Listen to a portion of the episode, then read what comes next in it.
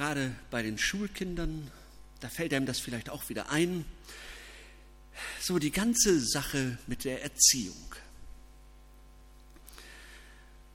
Und ich kann einfach sagen, heute Morgen hatte ich keinen Stress mit unserer Tochter. Und ich hatte gestern keinen Stress mit unserer Tochter. Die ist nämlich auf Klassenfahrt. Von daher, ich kann das fröhlich so sagen. Äh, ich, ich kann aber auch sagen, bei manchen, vor manchen Gottesdiensten, da geht es dann vielleicht auch schon mal rund. Dann stehe ich hier und erzähle von der Liebe Gottes. Das gehört mit zum Leben dazu. Und vielleicht kennt ihr solche Dinge, ja, so diese kleinen Machtkämpfe innerhalb der Familie und mit den zwischen Eltern und Kindern. Kind, es ist jetzt Zeit, du musst Hausaufgaben machen, Klavier üben, dein Zimmer aufräumen, ins Bett gehen, was auch immer. Und unsere lieben Kleinen entwickeln dann ganz schnell Mechanismen, was sie dann dazu sagen oder was sie dazu denken und äh, zu dem, wenn ich sage, du sollst. Sie sagen, ich aber will oder ich will aber. Und noch effizienter sind die Warum-Fragen, weil wir dann irgendwann mal nicht mehr weiter wissen. Was sollen wir denn da auch immer sagen? Und vielleicht kommen wir dann dahin, dass wir sagen, du machst das jetzt, weil ich das so will. Sonst, man ahnt, da ist noch irgendwas, was wir als Erwachsene haben, als Druckmittel, um das durchzusetzen. Ja, also irgendwas äh, haben wir da noch. Ein paar, paar Verbote, vielleicht Handyverbot oder kein Eis oder, oder, oder. Bei größeren Kindern wird es immer schwieriger, oder? Irgendwie hat man dann den Eindruck, dann kann man nur noch sagen, ich bin jetzt hier der Chef und du hast zu machen, was ich dir sage. Schwierig, oder? Ich weiß das alles nicht. Ich glaube, Erziehung ist sowieso immer Versuch und Irrtum, oder? Aber ich habe den Eindruck, dass äh, der lebendige Gott, von dem wir gerade eben schon gehört haben, äh, im Alten Testament, ist der an solch einen Punkt gekommen, an dem er ganz autoritär auftreten muss? Und an dieser Stelle entscheidet sich, glaube ich, genau das, äh, was wir von Christine gehört haben. Wie haben wir Gott äh, kennengelernt? Wer ist Gott für uns? Der, der dann autoritär auf, auftritt? Oder derjenige, der gerne ähm, so die meine Lebensmelodie vorgeben möchte? Was gibt mir eigentlich den Takt in meinem Leben? Was höre ich in meinem Herzen? Also, wie ist das denn mit Gott? Ist Gott auch an diesem Punkt angekommen? Wenn er sagt, du sollst, du sollst nicht? Und kann man hier den Klang der göttlichen Musik in unserem Leben spüren? Wie ist das mit den Regeln? Brauchen wir die? Oder sehnen wir uns nach dem lebendigen Gott, nach Jesus, wollen sehr gerne synchron mit seinem Herzschlag sein? Jetzt in dieser Woche haben wir in den Bibelstunden darüber nochmal nachgedacht. Wie ist das eigentlich mit meinem Herzen und mit dem Herzen Gottes? Die zehn Gebote. Es gibt immer mal wieder Umfragen zu den zehn Geboten. Man hat mal äh, eine Umfrage gemacht. Ähm, man hat Menschen zehn Sätze vorgelegt, von denen fünf nur tatsächlich zu den zehn Geboten gehörten. Und äh, herausgekommen ist, dass äh, die Leute am wichtigsten fanden, also 89 Prozent, du sollst nicht falsch Zeugnis reden. Genauso viel sagten, du sollst deinen Nächsten lieben wie dich selbst, wäre auch ein, eins der zehn Gebote was ja nicht stimmt. Du sollst tolerant sein gegenüber anderen Religionen, hielten 49 Prozent der Menschen in den neuen Bundesländern für richtig. Dass das also ein Gebot der zehn Gebote wäre. Und äh, ganz eindeutig war, dass es sehr viel bedeutsamer ist, die Eltern zu ehren, äh, als dem Partner treu zu sein. Das war, kam also auch sehr deutlich raus. Und es wurde deutlich, das erste Gebot war das Gebot, was völlig unwichtig war. Ja, also äh, so, das sind so die Umfragen, die man in Deutschland gemacht hat, alles repräsentativ. Und jetzt haben wir als Christen schon ein Problem, weil wir sagen, das erste Gebot, das ist doch das Wichtigste. Von dem her denken wir doch und entfalten sich doch erst die anderen Gebote. Und das erste Gebot, und Gott redete alle diese Worte. Ich bin der Herr, dein Gott, der dich aus Ägyptenland, aus der Knechtschaft geführt hat. Du sollst keine anderen Götter haben neben mir. Könnte man diese Aufforderung nicht tatsächlich äh, deuten, äh, als dass Gott hier ein Machtwort spricht? Sollte etwa das ausgedrückt werden?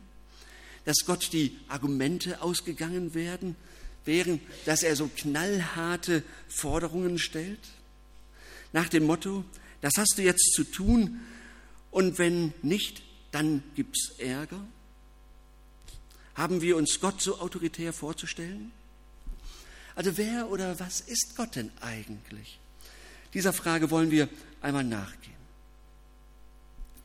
Gott stellt sich vor, ich bin der Herr dein Gott. Wenn wir das einmal ganz bewusst hören, fällt uns etwas auf. Gott redet von sich und von uns ich bin der Herr, dein Gott.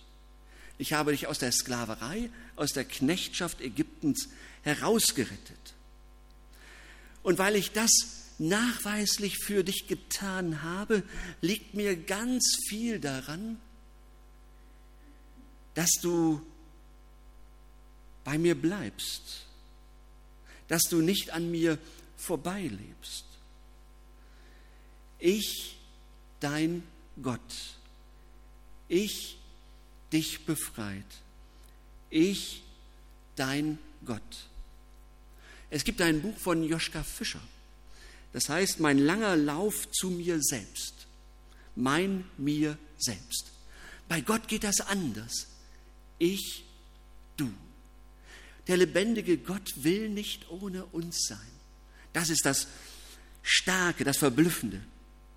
Gott redet anders. Sein langer Lauf führt ihn nicht zu sich selbst, sondern sein, Gottes langer Lauf führt ihn zu mir und zu dir. Das ist der große Unterschied. Gott will nicht ohne uns sein. Und dieser lange Lauf, der dann bei uns endet, das nennt man dann auch Liebe. Schlicht und ergreifend. So ist der lebendige Gott. Ich bin der, der für euch da ist. Ihm ist das Leben seiner Geschöpfe nicht gleichgültig. Er möchte, dass wir Anteil haben oder er möchte Anteil an unserem Leben haben.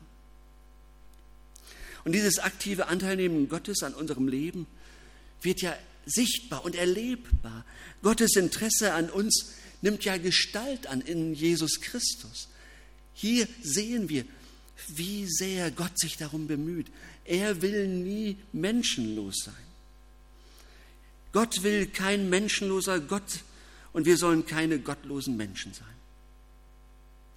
Wenn wir über Gottes Gebote sprechen, dann geht es eben nicht zuerst um Werte, die unsere Gesellschaft braucht, obwohl unsere Gesellschaft Werte braucht.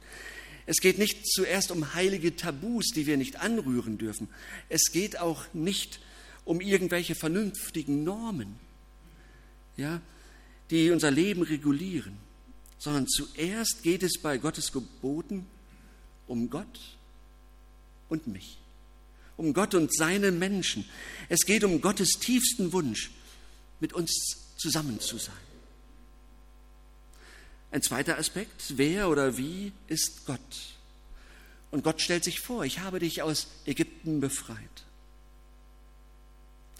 Und wenn wir darüber nachdenken, wer oder wie Gott ist, dann werden wir interessanterweise nicht zuerst einmal die Eigenschaften Gottes hier äh, äh, lesen können, dann sprechen wir nicht über seine Allmacht und sein Allwissen, sondern wir werden darauf hingewiesen, auf das Handeln Gottes, auf das, was er tut, ganz konkret für sein Volk.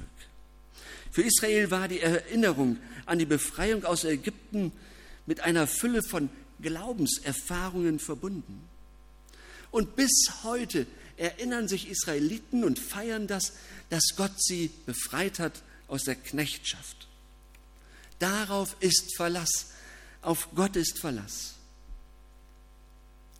Und das Volk erinnert sich auch dankbar an Mose, den Gott zum Führer des Volkes qualifizierte. Und sie erinnern sich dankbar an den äh, beeindruckenden Durchzug durchs Meer und an die Wunder in der Wüste. Und sie erinnern sich immer wieder an die Geduld und an die Treue Gottes. Das zieht sich durch das Leben durch. Solches Erleben ist die Liebe und Treue Gottes oder sieht man genau daran. Sein Ja zu uns ist immer viel mehr als ein bloßes Lippenbekenntnis. Ja? Gottes Ja ist immer mehr als ein bloßes Lippenbekenntnis, sondern das Volk Israel hatte es immer, immer wieder erlebt. Und hatte Gott damals mit der Befreiung aus Ägypten unüberschaubar, unübersehbar deutlich gemacht, wie viel ihm an seinem Volk liegt. So hat er das in Jesus nochmal viel, viel deutlicher gemacht. Seine Liebesabsicht hat er so deutlich vor Augen geführt, vor Augen gemalt.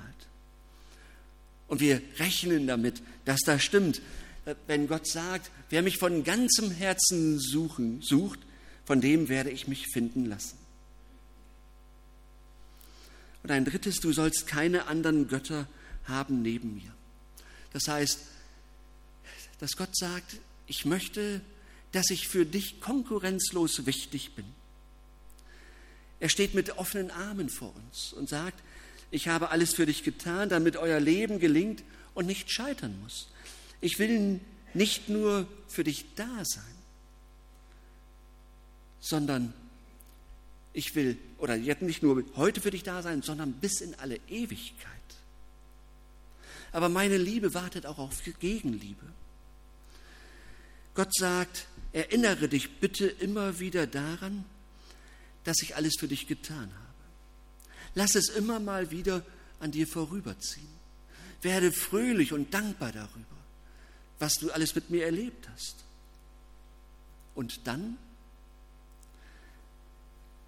wenn du das alles gehört hast und dich darüber freust, dann vertraue mir. Dann vertraue mir. Sprich mir bitte das Vertrauen aus. Du darfst dich mir anvertrauen. Denk doch noch einmal darüber nach. Gibt es Dinge oder Personen in deinem Leben, denen du größeres Vertrauen entgegenbringst als dem lebendigen Gott? Woran hängt und wofür schlägt eigentlich dein Herz? Das erste Gebot fordert uns heraus, die Prioritäten in unserem Leben neu zu klären, sich schon mal zu fragen, was beschäftigt dich in deinen Gedanken eigentlich am meisten? Und ich nehme mich da nicht von aus. Und ich bin manchmal traurig darüber, wie wenig Gott dann in meinen Gedanken vorkommt. Und deshalb auch diese Predigt als Ermutigung, nehme Gott wieder mit hinein. Nimm Gott wieder mit hinein in dein Leben, in dein Denken, in dein Beten. Mach dir wieder bewusst, der lebendige Gott ist da, neben dir, bei dir, immer da. Und es geht um die wirkliche Hingabe. Und äh, Gott spricht dann auch von Götzendienst. Und es wird deutlich, Götzendienst hat zahlreiche Gesichter. Das ist, wir kennen das, Geld und Besitz. Aber im ersten Samuelbuch, da wird deutlich, sogar Ungehorsam ist schon Götzendienst. Wenn überwiegend mein Wille geschehe, dann ist Gott weithin außen vor. Ich glaube, das begegnet uns in unserer Zeit auf Schritt und Tritt. Wir leben eher in einer Ego-Kultur. Die Ich-Orientierung ist angesagt. Was bringt mir das? Ich höre vor allem auf mich, auf meine Gefühle, auf meine Wünsche, meine Vorstellungen. Das ist der zentrale Code des modernen Götzendienstes. Es geht immer um mich. Und deshalb ist das erste Gebot so ein Ruf zur Umkehr, zum lebendigen Gott. Bonhoeffer hat es mal so ausgedrückt, unter Gott hat vieles Platz, neben ihm nichts. Ist unter Gott nicht tatsächlich viel Platz? Er selbst hat uns zum Beispiel dazu aufgefordert, uns äh, die Erde untertan zu machen, zu forschen, zu arbeiten, all das. Und dann können wir vieles genießen, ganz bestimmt.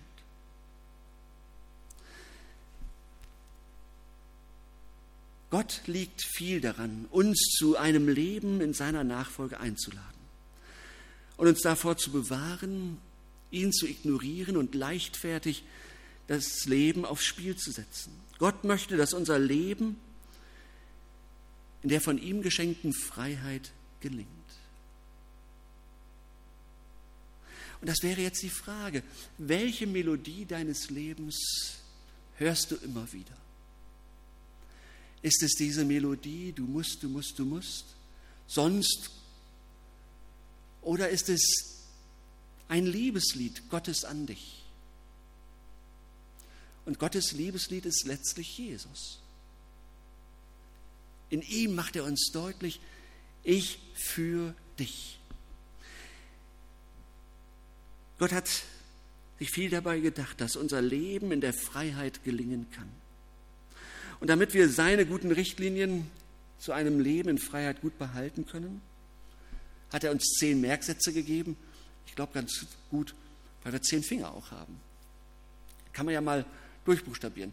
Oder wenn man nachts mal nicht schlafen kann, kann man ja mal überlegen, ob, äh, äh, ob man vielleicht plötzlich mal elf oder zwölf Finger braucht oder nach vier Stunden äh, Schluss ist. Ja, einfach mal überlegen kriege ich das noch zusammen? Und kann ich mich darüber freuen, an dem, was Gott mir gegeben hat, damit mein Leben gelingt?